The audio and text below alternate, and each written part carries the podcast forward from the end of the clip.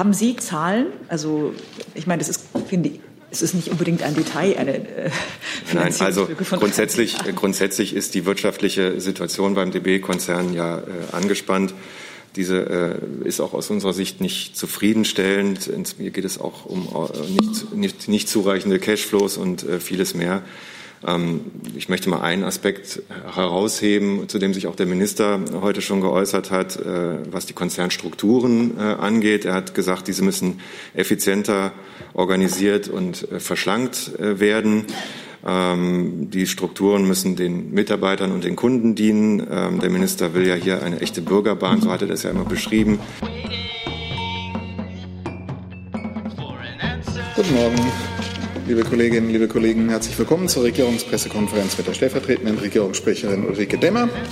Und wir begrüßen ebenso die Sprecherinnen und Sprecher der Ministerien.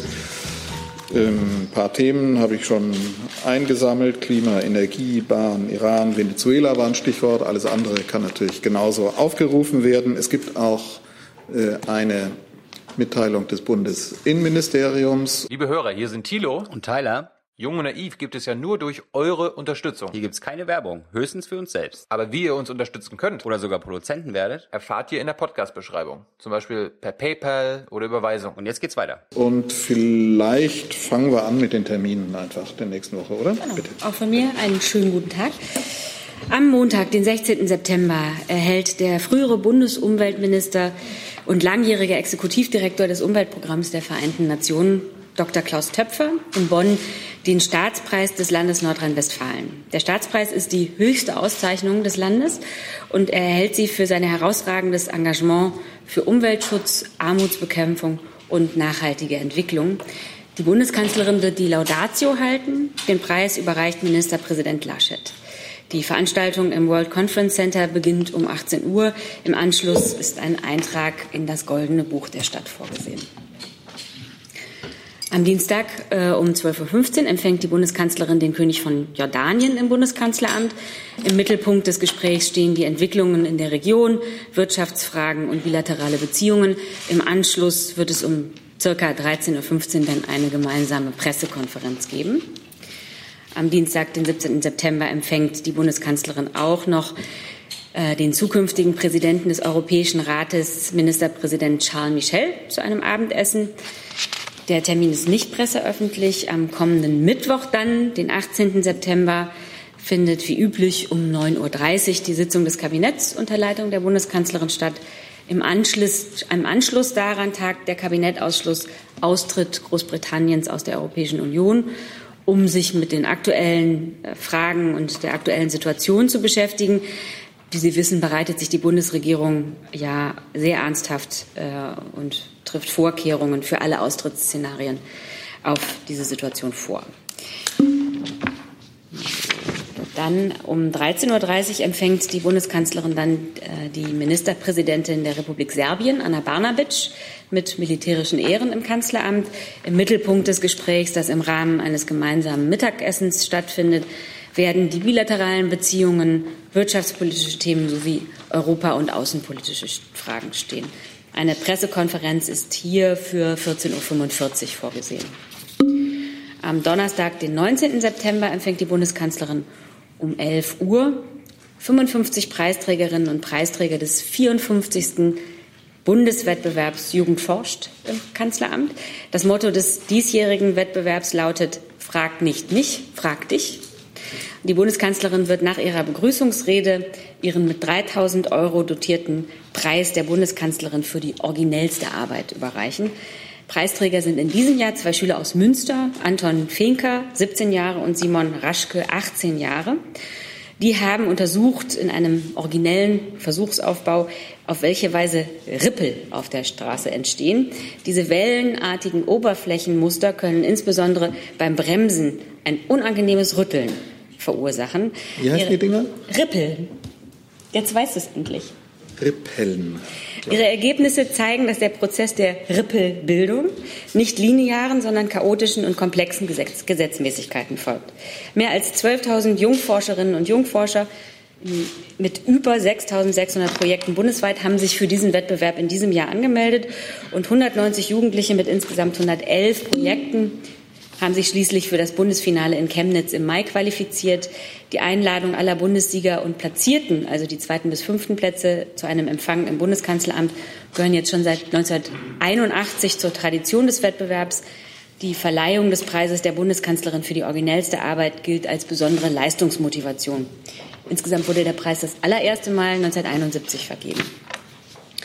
Am Donnerstagnachmittag empfängt die Kanzlerin Vertreterinnen und Vertreter von sieben Unternehmen, die mit dem Deutschen Nachhaltigkeitspreis ausgezeichnet worden sind. Bei dem Gespräch wird es über Rolle und Chancen der Wirtschaft bei der Umsetzung der Agenda 2030 für nachhaltige Entwicklung gehen. Die Kanzlerin wird das Engagement der Preisträger würdigen. Der Termin ist nicht presseöffentlich. Und am Freitag, den 20. September, sind dann die Beschlüsse der Bundesregierung zur Annahme eines Maßnahmenpakets geplant, das die Einhaltung der Klimaschutzziele 2030 gewährleistet. Noch in diesem Jahr sollen also entsprechende gesetzliche Regelungen verabschiedet werden. Organisatorische Details zu der Sitzung sind derzeit noch in Abstimmung, aber wir halten Sie natürlich auf dem Laufenden und geben alles rechtzeitig bekannt. Danke, Frau Demmer. Jetzt würde ich vorschlagen, weil es da auch Fragen, glaube ich, gibt, dass wir sagen wir, das Stichwort Töpfertermin am Montag mal aufgreifen und anfangen mit dem Thema Klimaenergie.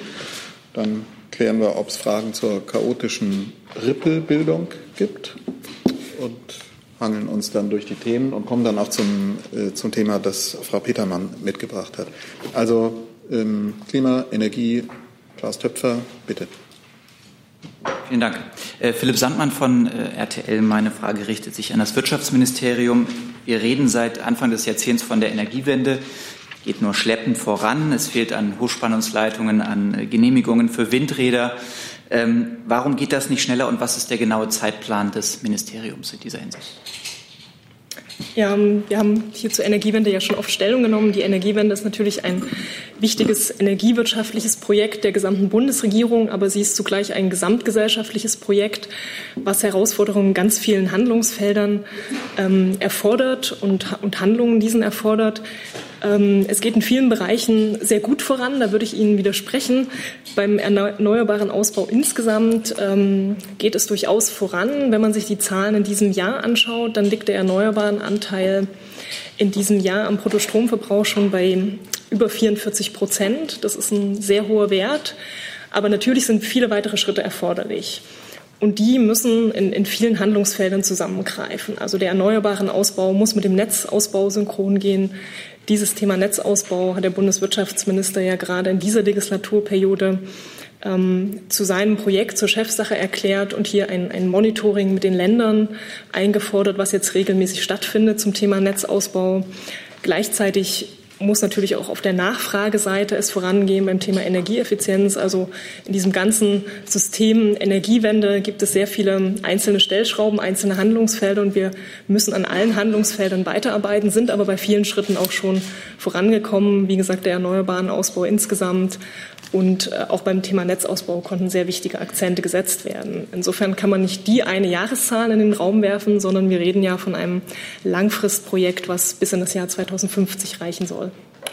Eine kurze Nachfrage, wenn Sie gestatten. Äh, es gibt ja schon auch viele Dörfer, die ganz autark leben, äh, also Energie produzieren, sogar die Bürger da Geld verdienen mit der Energie. Ein Beispiel ist das schwäbische Dorf Wildpolsried. Kann sowas ein Vorbild sein? Und nochmal, wenn das in so kleinen Dörfern in Deutschland funktioniert, warum ist das nicht ein Vorbild für die Bundesebene, für, für ganz Deutschland?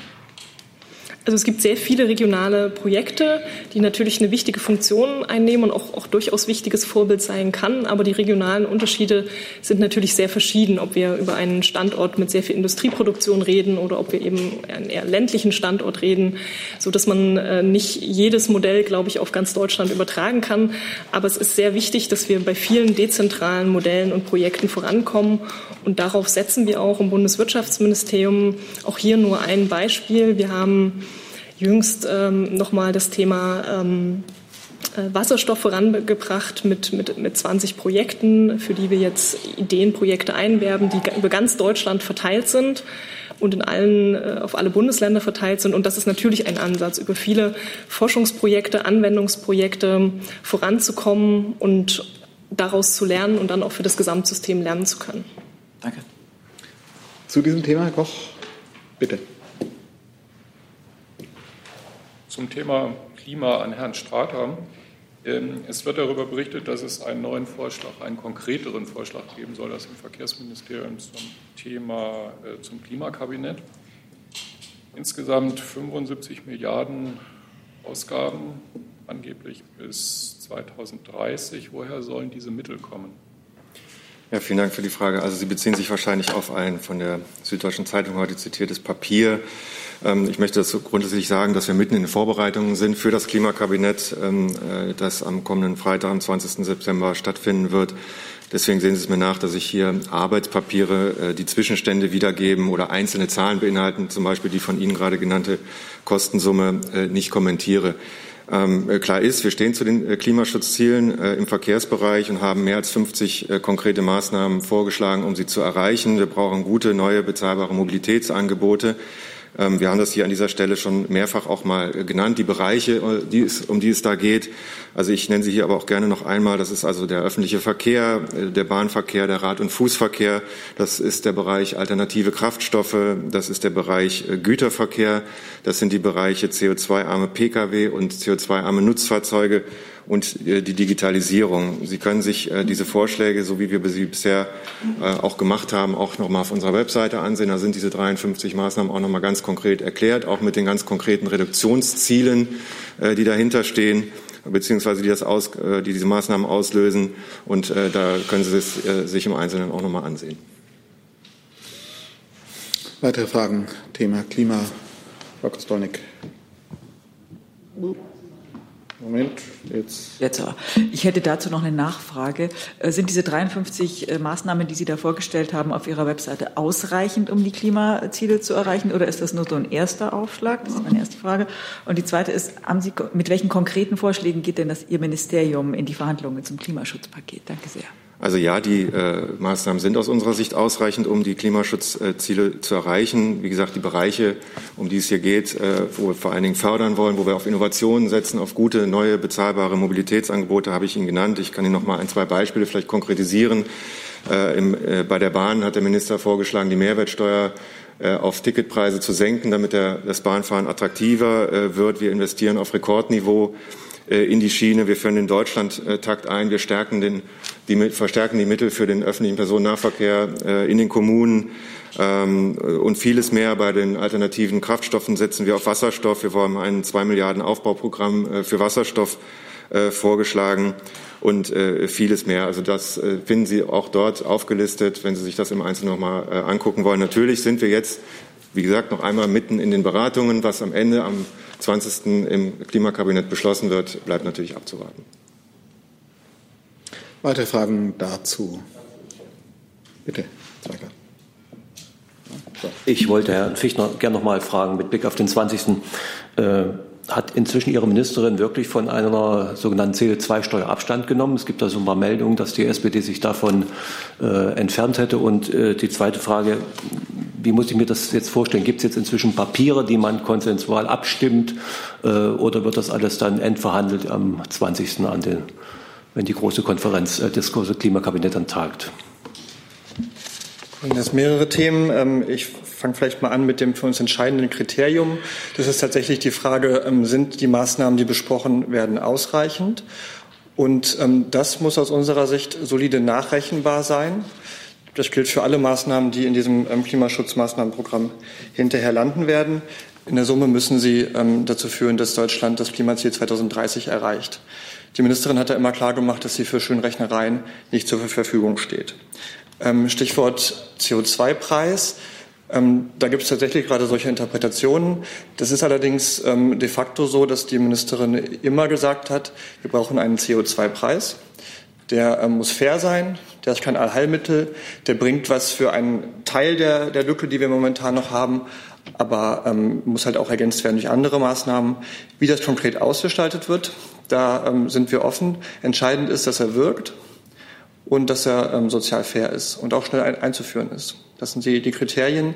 Wenn die erfüllt sind, dann ähm, klebt die Ministerin nicht an einem Modell. Das hat sie auch klar gesagt, aber ähm, die Kriterien müssen eben erfüllt sein. Dann haben Sie zum Verfahren gefragt. Das Ziel ist klar. Am 20. September soll ein Maßnahmenprogramm stehen. Und bis dahin ist noch viel Arbeit vor uns. Zusatz bitte. Heißt das äh, strikt runtergezogen, dass die Ministerin für einen nationalen Zertifikatehandel steht inzwischen? Das habe ich so nicht gesagt, sondern tatsächlich ähm, habe ich die, also die Anforderungen genannt, die sie an, an ein Modell, an einen CO2-Preis stellt. Am Ende ist auch egal, wie das heißt, ähm, die Wirkung die gleiche, nämlich der Ausstoß von CO2 bekommt einen Preis. Dadurch werden ähm, Benzin, Diesel, Heizöl, Erdgas teurer.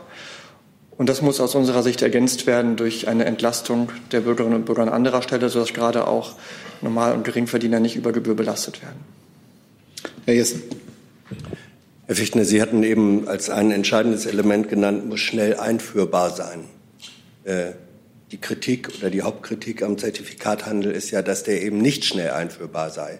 Das bedeutet für mich rein logisch, dass für Sie ein Zertifikathandel an sich dieses Kriterium nicht erfüllen würde, sodass es weiterer Maßnahmen der Bepreisung bedarf, egal ob man die nun Steuer nennt oder andere. Das, das ist eine richtige Schlussfolgerung. Ein Argument in der Debatte. Das ist richtig. Allerdings ähm, wollen wir jetzt der Kreativität der Menschen, die da verhandeln, auch keine Grenzen setzen. Ja, aber zu denen gehören Sie doch. Ähm, lassen Sie uns ja, doch teilhaben. Überlassen wir bei den Koalitionsspitzen. Ja. Wir erzählen nur darüber. Ja, ja. Also wie sieht die Kreativität äh, aus Ihrem Haus aus, ähm, wenn es nicht CO2-Steuer heißen darf? Wie sieht Ihr Modell aus für eine schnell einzuführende, wirksame CO2-Bepreisung? Ich habe unsere Position gerade genannt, die Kriterien, die ein CO2-Preis erfüllen muss und alles andere wird gerade intern verhandelt und da muss ich um Ihr Verständnis bitten, dass wir das hier nicht nachspielen werden. Weitere Fragen zum Klimathema Energie? Das ist nicht der Fall. Dann gehen wir noch mal auf die Termine, die Besuche der Kanzlerin, der Preis, die Rippelbildung. Gibt es dazu Fragen? Dann gehen wir zum Thema Iran, kommen dann, dann würde ich auch noch mal Frau. Zum jordanischen König. Ja, bitte. Nein, Sie wissen das nicht. So, jetzt. Frau Dahmer, eine Frage zu dem Treffen mit dem jordanischen König. Ähm, welche Rolle spielen die Entwicklungen in den palästinensischen Gebieten? Israel hat jetzt ja gesagt, dass die, äh, der Teil der Westbank annexieren wird.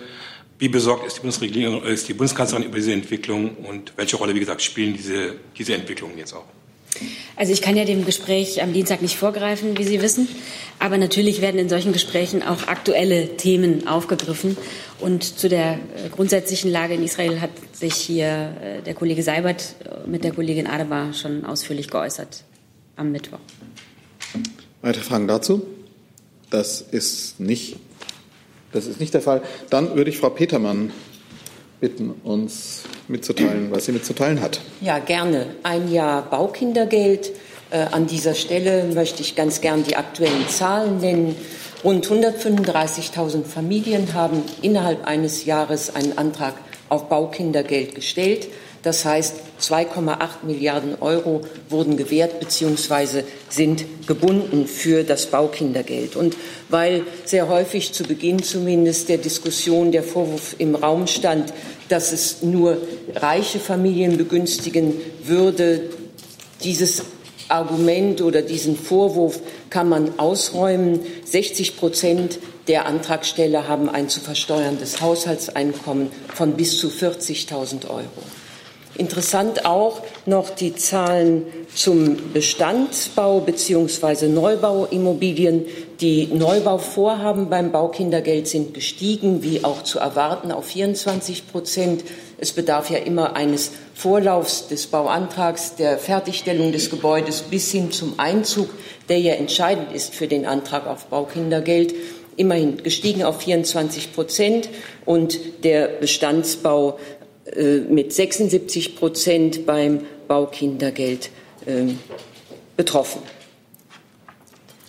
Danke, Frau Petermann. Gibt es Fragen dazu? Bitte. Äh, eine Nachfrage dazu. Können Sie sagen, wo dieses äh, Baukindergeld abgerufen wurde, also regional, und ob es vor allem von Familien abgerufen wurde, die in städtischen Ballungsräumen von der Wohnungsnot leiden oder ob es eher im ländlichen Raum abgerufen wurde? Es gibt Zahlen dazu. Und wenn Sie mir etwas Zeit lassen, suche ich die. Ich müsste sie dabei haben. Mhm. Nach, zumindest nach Bundesländern. Aber es gibt. Ja? Oh, die nächste Frage schon mal stellen, dann können Sie sehen, ob Sie das okay. Genau, oder während Sie blättern, Frau Petermann, ich wollte gerne wissen, äh, drei Viertel sind, gehen in Bestandswohnungen. Ist das eigentlich eine gute, aus der Sicht des Hauses eine gute Entwicklung oder ist das viel zu wenig? Denn da wird ja nur ein Viertel neu gebaut. Das ist eine gute Nachricht, denn das Baukindergeld hatte nicht zum Ziel, Neubau zu fördern, sondern Wohneigentum zu fördern. Das war das Ziel, jungen Familien, Familien die Möglichkeit zu geben, Eigentum zu erwerben. Sie wissen, im europäischen Vergleich ist die Bundesrepublik Deutschland mit der Eigentumsbildung an einem unteren Level. Viel zu wenige Menschen haben Eigentum. Das sollte gefördert werden und dieses Ziel ist erreicht. Im Übrigen wird ja, selbst wenn Bestandsbau äh, gekauft wird, werden wiederum andere Wohnungen frei. Also der Effekt ist in jedem Falle auch da. Weitere Fragen dazu? Dann können wir gegebenenfalls, wenn Sie da noch was ja, kriegen oder finden wir in der Pressekonferenz, schieben wir das noch nach auf die Frage nach der regionalen Verteilung. Zu den Terminbesuchen der Kanzlerin habe ich jetzt keine Fragen mehr gesehen. Dann ist das freie Feld eröffnet. Wer fängt an? Herr Tofinier, dann Herr Warwick, dann gehen wir wieder nach rechts. Bitte. Herr Burger, die EAEO trifft sich nächste Woche in Wien. Da wird auch das Thema Iran äh, zur Sprache kommen. Mit welchen Erwartungen geht die Bundesregierung in dieses Treffen? Und glauben Sie, dass es da vielleicht eine Bewegung geben könnte zur Lösung dieser Nuklearkrise? Ja, ähm, also wie immer werde ich mich etwas zurückhalten, jetzt im Vorfeld ähm, Erwartungen an, eine bestimmte, äh, an ein bestimmtes Zusammentreffen ähm, zu formulieren. Äh, der Außenminister hat äh, am Montag äh, ähm, die Linien unserer Iran-Politik nochmal in einer Presseäußerung skizziert. Er hat gesagt, wir haben uns ohne Wenn und Aber zum Erhalt der Atomvereinbarung bekannt. Und wir haben auch in Biarritz bewiesen, dass wir nichts unversucht lassen, um alle Seiten wieder an den Verhandlungstisch zu bringen. Er hat auch gesagt, dass es in dieser Lage das völlig falsche Signal wäre, wenn Iran weitere Verpflichtungen aus der Wiener Vereinbarung nicht einhalten will. Wir wollen, dass Iran zur vollen Einhaltung des JCPOA zurückkehrt. Noch ist, es nicht, noch ist es möglich, eine Lösung zu finden, aber das können wir Europäer nicht im Alleingang leisten. Ähm, Sie haben vielleicht mitbekommen, dass es ja auch in der letzten Woche äh, Beratungen im Gouverneursrat der IAEO gab. Ähm, wir haben dort als Europäische Union im Rahmen der Aussprache Iran noch einmal deutlich aufgefordert, zur vollumfänglichen JCPOA-Einhaltung zurückzukehren und mit der IAEO zeitnah und vollständig zu kooperieren. Zusatz. Nun wird ja auch der Chef der iranischen Atombehörde, Ali Akbar Salehi, da sein, der ja äh, Vizepräsident des Landes ist. Äh, was erhoffen sich durch diese Gespräche? Glauben Sie, dass da vielleicht zu einer Lösung kommen könnte, zu Ihrer Annäherung auch? Beide Positionen sind ja sehr verhärtet. Sehen Sie da irgendwelchen Raum für, für diplomatische äh, Spielräume? Ja, da kann ich nur noch mal den Minister zitieren. Er hat gesagt, noch ist Zeit, eine Lösung zu finden. Insofern äh, nutzen wir jede Gelegenheit, äh, die sich bietet, zum Austausch, um unsere Position deutlich zu machen und um dafür zu werben und darauf zu drängen, dass Iran zur Einhaltung des JCPOA zurückkehrt. Herr Warwick, dann gehen wir wieder nach rechts. Bitte. Warwick RT.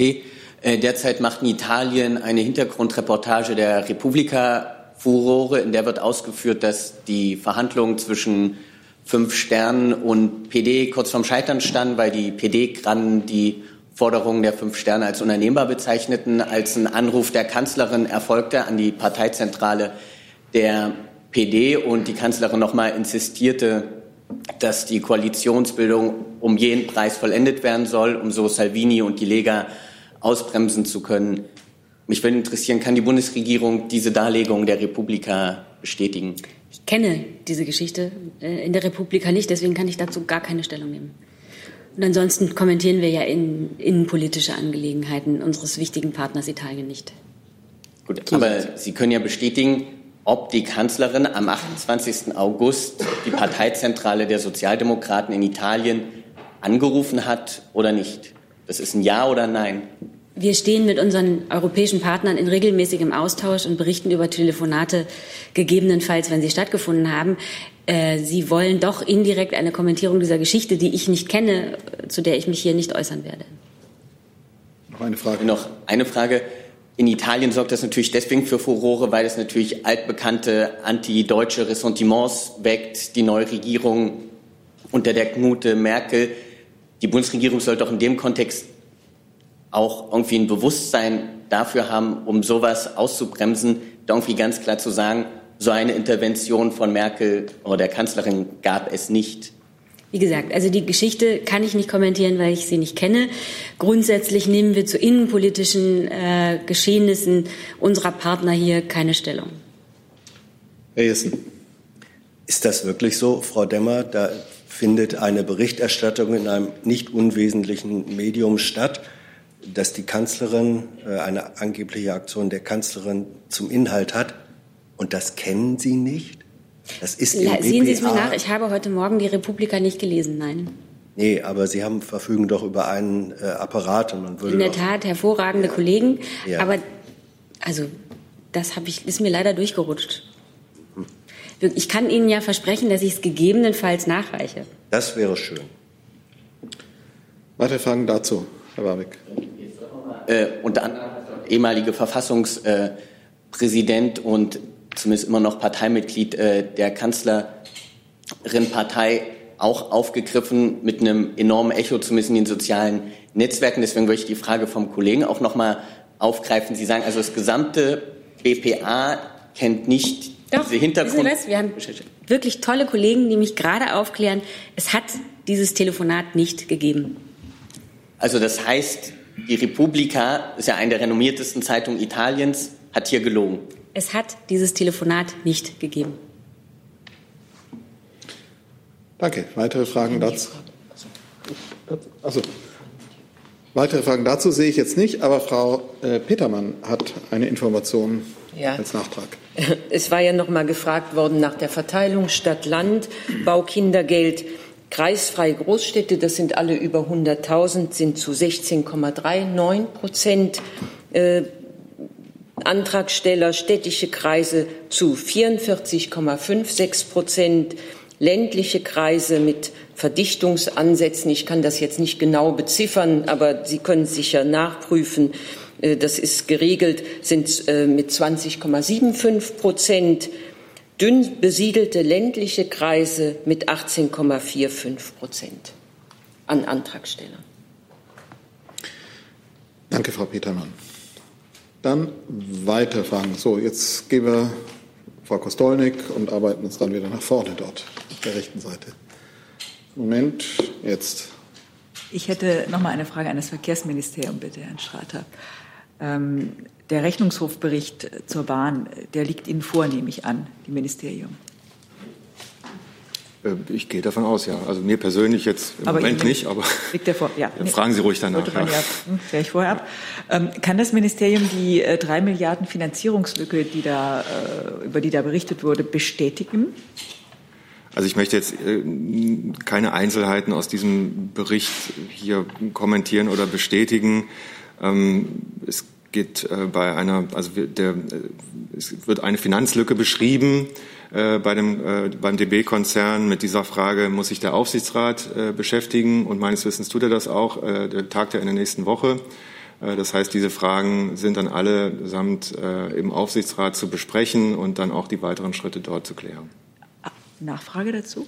Bitte, ja. Haben Sie Zahlen? Also, ich meine, das ist, finde ich, es ist nicht unbedingt ein Detail, eine äh, Nein, also grundsätzlich, grundsätzlich ist die wirtschaftliche Situation beim DB-Konzern ja äh, angespannt. Diese äh, ist auch aus unserer Sicht nicht zufriedenstellend. Hier geht es auch um äh, nicht, nicht, nicht zureichende Cashflows und äh, vieles mehr. Ähm, ich möchte mal einen Aspekt herausheben, zu dem sich auch der Minister heute schon geäußert hat, äh, was die Konzernstrukturen äh, angeht. Er hat gesagt, diese müssen effizienter organisiert und äh, verschlankt werden. Ähm, die Strukturen müssen den Mitarbeitern und den Kunden dienen. Ähm, der Minister will ja hier eine echte Bürgerbahn, so hat er das ja immer beschrieben. Was der Bund auch tut, ist in die Bahn auf Rekordniveau zu investieren. Wir haben das hier in letzter Zeit auch schon genannt. Äh, in Erhalt und Modernisierung werden in den kommenden zehn Jahren 86 Milliarden äh, Euro fließen in das Schienennetz. Das gab es in dieser Höhe noch nie. Auch in den Aus- und Neubau äh, wird massiv investiert. Auch diese Mittel sollen auf hohem Niveau fortgeführt werden. Das heißt, der Bund tut alles hier, um auch die Infrastruktur finanziell zu unterstützen. Und wie gesagt, mit Blick auf die Konzernstruktur und auch hier effizientere Organisation habe ich Ihnen die Ministeraussage gerade zitiert. Wenn, wenn ich darf, hätte ich noch eine allerletzte Nachfrage. Und zwar um den Arriva-Verkauf geht es, also um die Auslandsbeteiligung. Äh, auch da. Ähm, wenn, gehen Sie davon aus, dass das verkauft werden muss, damit die Bahn ihre Investitionen aus eigener Kraft äh, finanzieren und tätigen kann? Oder ja, gehen Sie davon aus? Sie Danke. meinen den Arriva-Verkauf? Auslandsbeteiligung. Äh, Arriva in dem Fall. Ja, dieser Prozess ist ja angestoßen. Ich möchte aber auch jetzt hier keine äh, Details nennen. Das sind alles äh, Dinge, mit denen sich der Aufsichtsrat befassen muss und befassen wird. Ähm, da müssen, in diesem Gremium müssen da diese weiteren Schritte auch äh, besprochen werden. Insofern möchte ich mich da an dieser Stelle jetzt auch noch mal ein bisschen zurückhalten. Herr Zweigert, dazu. Ja, Herr Stader, wenn ich da gleich nachfragen darf. Äh, wie, geht denn dann, wie gehen Sie denn als Bund, äh, als Eigentümer der Bahn jetzt in die Aufsichtsratssitzung mit der klaren Maßgabe, äh, verkauft Arriva so schnell wie möglich und verkauft auch Schenker? Oder ist das erstmal ins Benehmen der Bahn gestellt?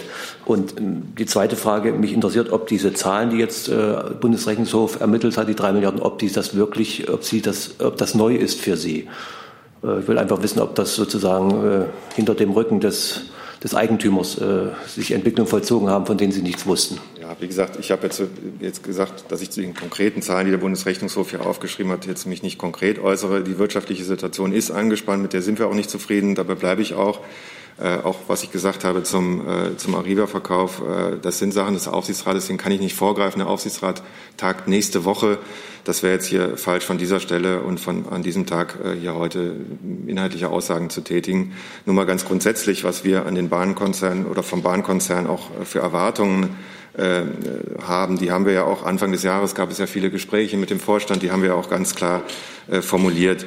Äh, die wirtschaftliche Lage habe ich hier gerade angesprochen. Also die muss sich wesentlich verbessern. Wir erwarten, dass die Bahn äh, die Qualität ihres Angebots äh, verbessert, dass sie mehr Kapazitäten schafft, dass sie die Pünktlichkeit erhöht und dass sie die Digitalisierung vorantreibt. Das alles löst natürlich Investitionen aus. Das ist ja völlig klar. Und wie man damit umgeht, wie gesagt, das sind jetzt Dinge, die in den entsprechenden Gremien besprochen werden. Ähm, und das bleibt nochmal abzuwarten. Herr von der Mark. Ja, eine Frage an Frau Demmer, vielleicht auch Frau Petermann, vielleicht auch Herrn Burger.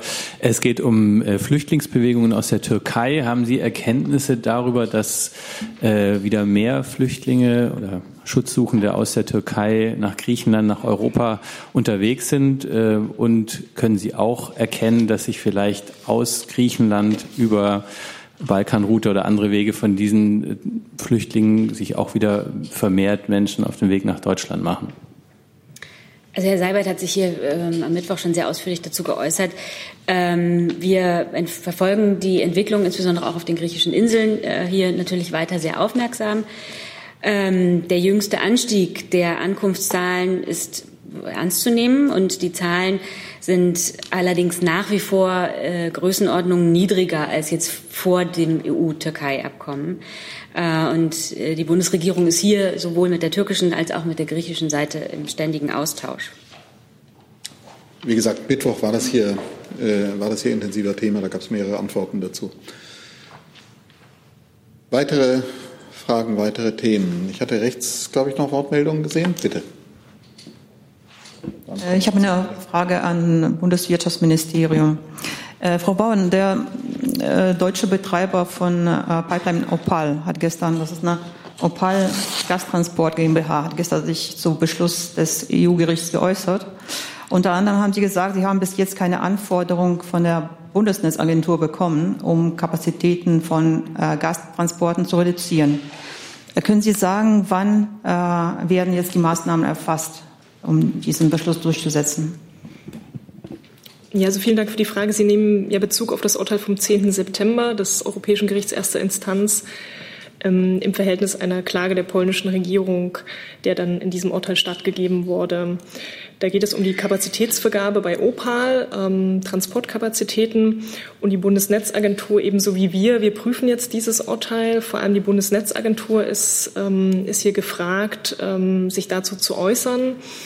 Die Arbeiten in der Bundesnetzagentur laufen auch bereits.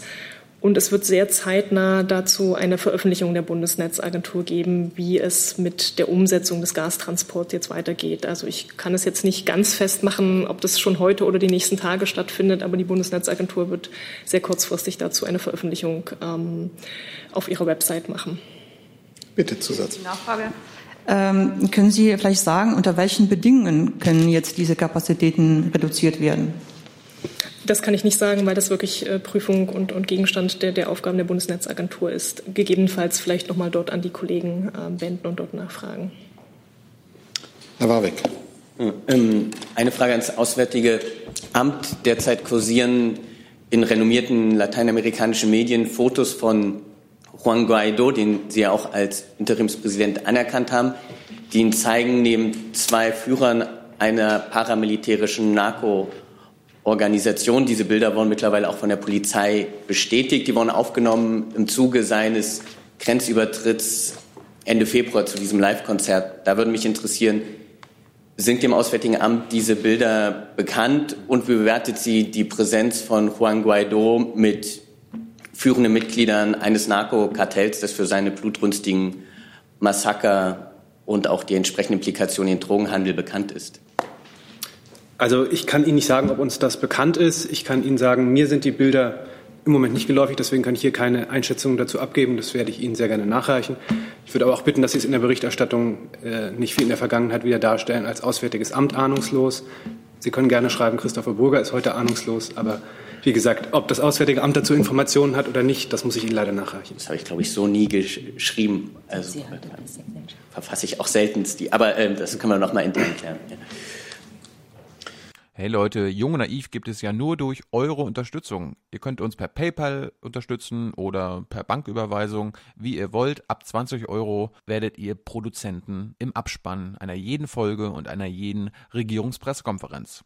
Danke vorab. Gibt es weitere Fragen?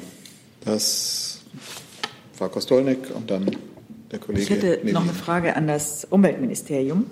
Und zwar gibt es eine Studie aus dem Bundesumweltamt zum, zu Plastikrückständen im Blut und Urin von Kindern und Jugendlichen. Äh, ist Ihnen diese Studie geläufig? Ich habe gerade die Spiegelmeldung gesehen mit Sperrfrist 18 Uhr. Und deswegen wundere ich mich über die Frage.